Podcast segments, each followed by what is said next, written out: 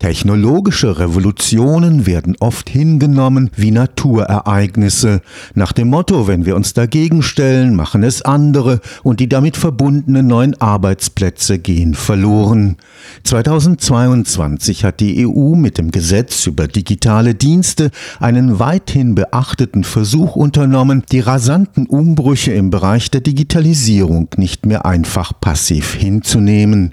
Europäische Werte wie etwa der Schutz der Privatsphäre sollen fortan technologische Revolutionen steuern.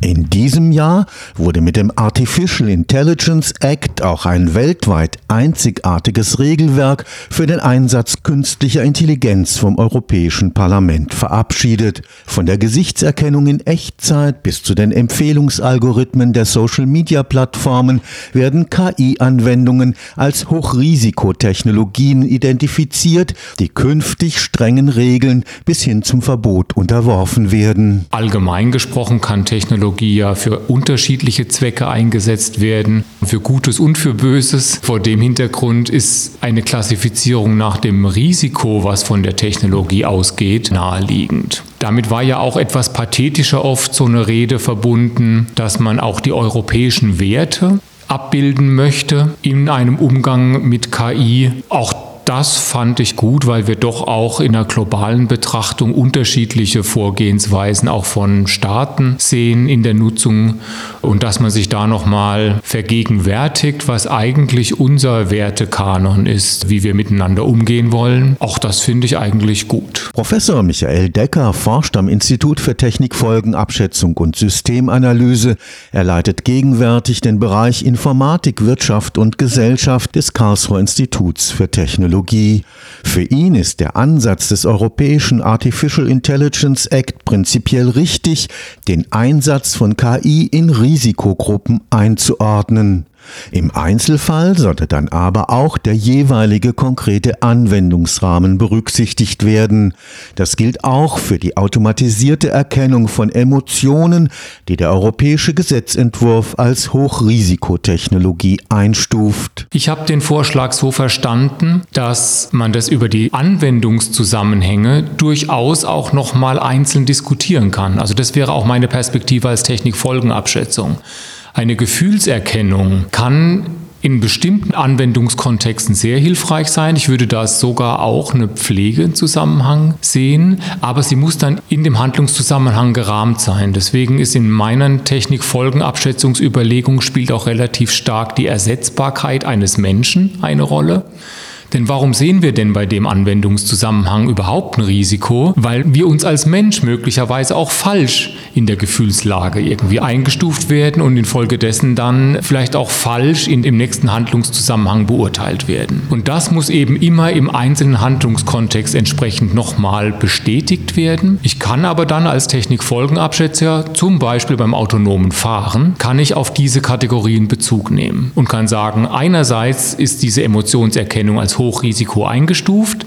Ich sehe aber in der konkreten Anwendung ist sie so gerahmt und infolgedessen auch in ihrer Risikoauswirkung eingeschränkt und deswegen auch anders zu beurteilen. Ich vermeide aber auf Einzelfallbeispiele zu gehen, weil die Errungenschaft dieser Regulierung eigentlich die großen Kategorien sind. Bei der ebenfalls als Hochrisikotechnologie eingeordneten Erfassung biometrischer Daten in Echtzeit gibt es für den Technologiefolgenforscher gegenwärtig keine Anwendungen, die gegen ein Verbot sprechen. Die Anwendungsgebiete, die wir da kennen mit der Nutzung dieser Systeme, zum Beispiel in China, wo eben durch großflächige Überwachungen der eigenen Bevölkerung Bevölkerung Erkenntnisse für den Staat gewonnen werden, da fand ich es zunächst gut, dass man da in Europa anders miteinander umgehen möchte. Der europäische Gesetzentwurf ordnet die KI-gestützten Empfehlungsalgorithmen ebenfalls als Hochrisikotechnologie ein.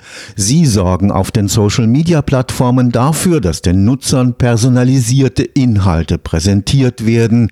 Geht es nach dem Willen des Europäischen Parlaments, wird das künftig verboten sein. Das ist eines der Themengebiete, was wir uns vorgenommen haben, in Zukunft genauer genauer anzuschauen, die Art und Weise, wie man eben durch KI und digitale Mechanismen in demokratische Debattenlagen eingreifen kann, auch von außen eingreifen kann. Das nimmt natürlich Ausmaße an, die fatale Ergebnisse haben können. Und die Empfehlung kann immer auch eine Empfehlung entweder zum Denken oder zum Handeln sein. Und da ist eine hohe Gefahr.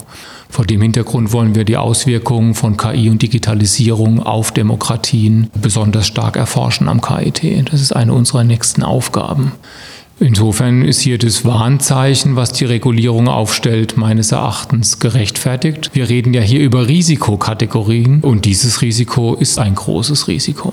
Für Professor Decker ist aber die zentrale Frage der Verantwortung noch ungeklärt. Wer haftet, wenn durch den Einsatz künstlicher Intelligenz Fehler passieren oder Schäden entstehen? Mein Forschungsgebiet ist ja die Robotik, bei der die KI-Anwendung dadurch nochmal besondere Relevanz bekommt, dass Roboter eben in der echten Welt, in der physikalischen Welt Veränderungen vornehmen. Das heißt, ein Roboter, der mit KI ertüchtigt ist und dann Veränderungen in der Welt vornimmt, der also selber lernt während des Betriebs, der wäre eben auch in der Lage, dann ganz andere Handlungen auszuführen als bisher. Und da bin ich mir nicht sicher, ob da schon zu Ende gedacht wurde, welche Veränderungen ein selbstlernender Roboter in unserer Welt vornehmen könnte. Da muss man fragen, ist irgendwo zwischen Produkthaftung und Halterhaftung. Für Ihr Fahrzeug sind Sie als Halter verantwortlich und für Ihr Fahrzeug ist der Produzent des Fahrzeugs verantwortlich.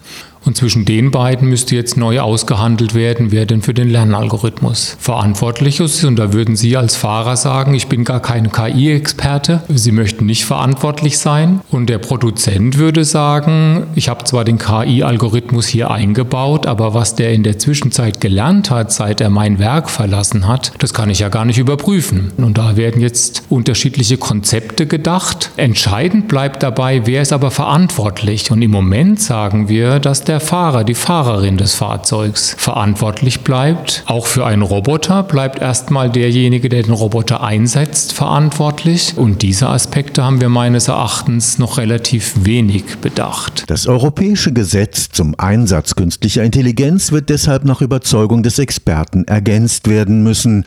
Regelungen für KI im Bereich der Robotik, zum Beispiel beim Einsatz in der Pflege, werden naturgemäß noch sehr viel strenger sein müssen. Aufgrund dieses physikalischen Phänomens, dass die Roboter eben in der echten Welt unterwegs sind und infolgedessen auch selbst als sensorische Systeme in unterschiedlichen Häusern, in unterschiedlichen Straßenzügen, in wenig vorher definierten und auch definierbaren Umgebungen unterwegs sind, sehe ich die Hürde für KI-Anwendungen in dem Sinne, dass der Roboter selber lernt und gleich einsetzt, was er gelernt hat, sehe ich noch mal eingeschränkter.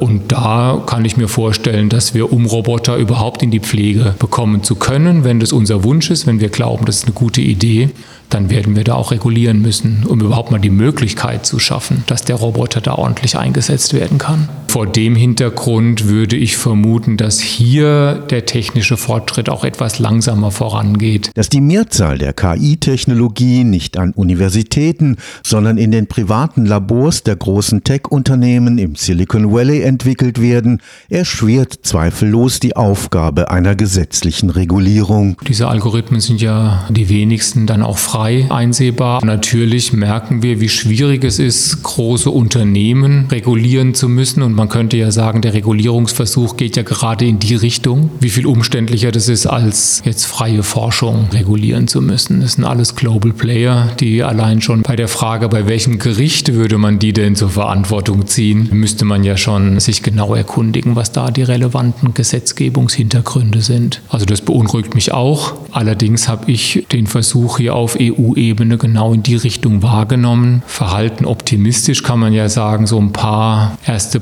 Prozesse auch gegen Global Player haben wir ja in Europa jetzt doch wenigstens schon mal angestoßen. Stefan Fuchs, Karlsruher Institut für Technologie.